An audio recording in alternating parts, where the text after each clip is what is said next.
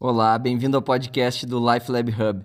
Somos um casal que viaja o mundo garimpando lugares, iniciativas, pessoas e tudo que seja altamente relevante para o desenvolvimento pessoal. Com um olhar atento, documentamos a trajetória, com profundidade captamos insights, com inspirações provocamos mudanças. Esse podcast é para você fazer parte dessa jornada, ter acesso aos aprendizados e selecionar estímulos para melhorar o seu estilo de vida. Olá, pura vida! Aqui é a Cris e o Marcos, do Life Lab Hub, gravando nosso primeiríssimo podcast, que é sobre a Costa Rica. Vamos trocar uma ideia sobre quatro assuntos que mais nos impactaram. Vai ser um, um papo sobre cultura, história e turismo desse pequeno, gigante país que ficamos apaixonados. A agenda de hoje é a seguinte: 1. Um, quais são os principais ensinamentos do lema Pura Vida? 2 como um país tão pequeno ficou conhecido mundialmente por sustentabilidade e ecoturismo? 3. Quando foi a grande virada de chave para esse país que está fazendo maior sucesso? E 4. Qual seria a nossa sugestão de um roteiro de 10 dias? Bom, vamos começar com o que mais nos impressionou. O legado mais precioso desse nosso período pela Costa Rica, com certeza, é o lema de vida deles, o Pura Vida. Lembro que nas primeiras horas chegando no país, a gente percebeu que palavras como oi, bom dia, obrigado eram substituídos por pura vida e acompanhados de um sorriso, que, que é a melhor parte. E depois de rodar por todos os estados, dezenas de cidades desse país, eu posso afirmar aqui com confiança que o, que o conceito, que esse lema de vida está espalhado por todos os cantos do, do país e representa uma abertura, uma atitude positiva com a vida, com a natureza e com os outros. Trocando muita ideia com o povo de lá, a gente tentou ao máximo conversar com eles, é, chegamos a uma definição de uma pessoa pura vida. Então a gente vai se atrever aqui a, a, a definir o que é um costarriquenho pura vida.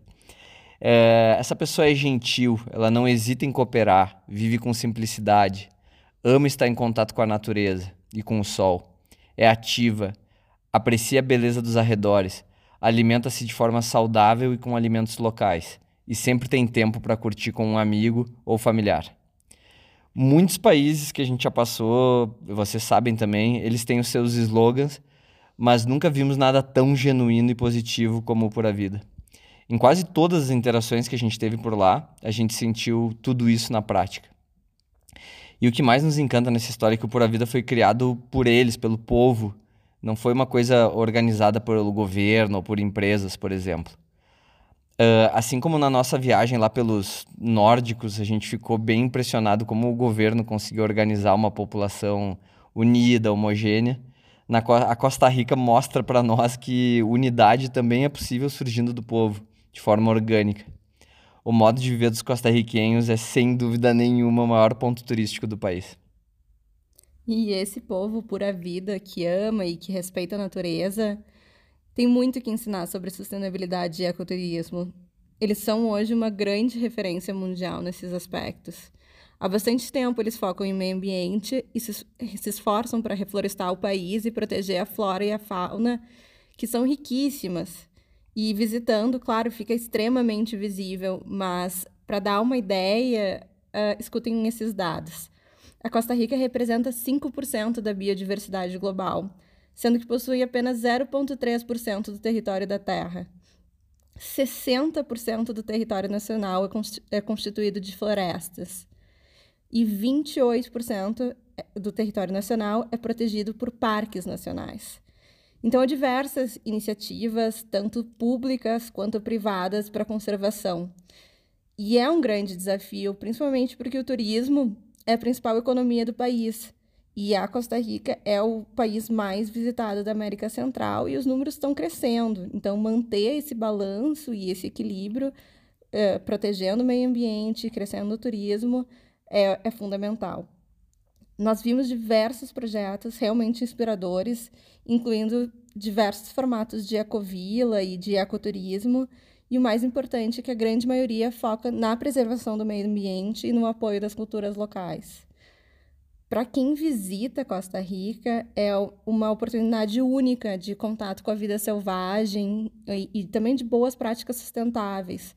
Com certeza, o turista que vai, quando volta para casa, volta com novas formas de pensar, novas formas de agir. Então, realmente transformador. É por isso até que a gente indicou em um dos nossos conteúdos uh, a possibilidade de fazer essa viagem com crianças. Deve ser algo espetacular.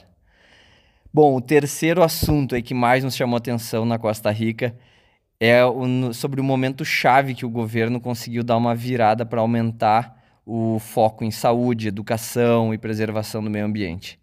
Lá por 1948, o famoso presidente Dom Pepe Figueres tomou uma atitude corajosa e decidiu ser o primeiro país do mundo a desmilitarizar, acabar com, com o exército. A Costa Rica passou a usar o orçamento militar na saúde, educação, meio ambiente, e o melhor de tudo é que os governos seguintes deram continuidade. Não, não pararam com tudo isso que foi criado na época dele. O que gerou resultados impressionantes, né? Por isso que o país está tá fazendo tanto sucesso aí ao redor do mundo agora.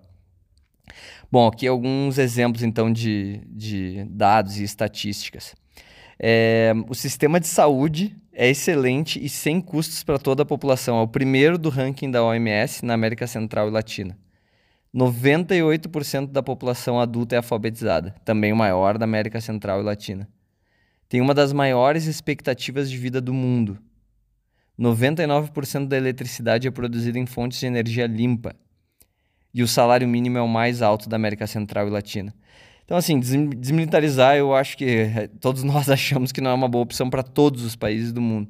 Mas essa história nos marcou e mostrou que é possível, né? A Costa Rica mostrou que é possível, e não temos dúvidas que isso impacta o povo enormemente.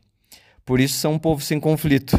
E a gente até falou essa frase durante a viagem: um povo sem conflito é um povo que se ajuda. É verdade. E eu estava comentando antes sobre as florestas e a preservação do meio ambiente. Antes da desmilitarização, apenas 23% do território nacional era composto de florestas. O trabalho que eles conseguiram fazer nesses últimos anos, na verdade, desde que teve a desmilitarização, é, transformou o território hoje em 60% coberto de, de florestas, o que é realmente impressionante. Bom, chegamos no nosso último assunto, que é um roteiro de 10 dias.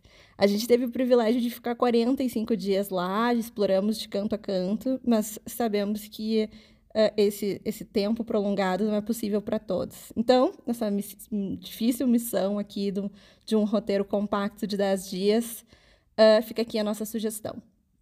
Começando por, uh, pela chegada em São José, a nossa recomendação é, é seguir direto para a costa sul do Pacífico, para Uvita. Uh, é um lugar que tem a natureza super preservada. Uh, tem um, um, um, parque nacional lindo uh, chamado Marina Balena e diversas cachoeiras, incluindo uma das mais lindas da Costa Rica, na nossa opinião, que se chama Catarata Naiuaca. Depois, a nossa sugestão é seguir para Manuel Antônio, não é longe de Uvita, é, é mais ou menos uma hora e meia de carro. E Manuel Antônio, embora já é mais explorado pelos norte-americanos, é, é um lugar base para explorar um dos parques nacionais mais bonitos do país. Tem caminhadas que são realmente incríveis e é possível encontrar diversos animais, como macacos, tucanos, bichos preguiças. Então, é, é, é realmente é inesquecível. Seguindo viagem, é, a recomendação é, é dirigir e pegar um ferry para cruzar para outra parte do, da costa do Pacífico, que é a Península de Nicoya, uma das famosas Blue Zones do mundo. Lá vale aproveitar alguns dias entre Montezuma, Malpaís e Santa Teresa. E por último, rumo ao centro do país, uh, a nossa dica é explorar La Fortuna, onde está o, vulca o vulcão Arenal, que é uma das 200 formações vulcânicas da Costa Rica. Mas lá, especialmente, tem um hike nas lavas do vulcão, que entrou em erupção pela última vez em 69, e é realmente sensacional. Uh, voltando do hike, é possível relaxar nas águas termais, com direito a banho de lava, lava vulcânica. De lama vulcânica. De lama vulcânica, de lava de vulcânica, por favor, não, né? É, de uma forma geral, o país é seguro, é fácil de conhecer, é, é imprescindível alugar um carro e é preciso de um pouco de paciência nas estradas, lembrem disso. Bom, dessas quatro regiões que a Cris sugeriu, a sugestão é ficar entre dois e três dias em cada uma, assim fechando aí esse roteiro de dez dias. Bom, fica aqui um beijo, um abraço do Marcos e da Cris. Nós viajamos em busca de melhores versões de nós mesmos, em busca de transformação positiva, e a Costa Rica entrega tudo isso e muito mais. Valeu!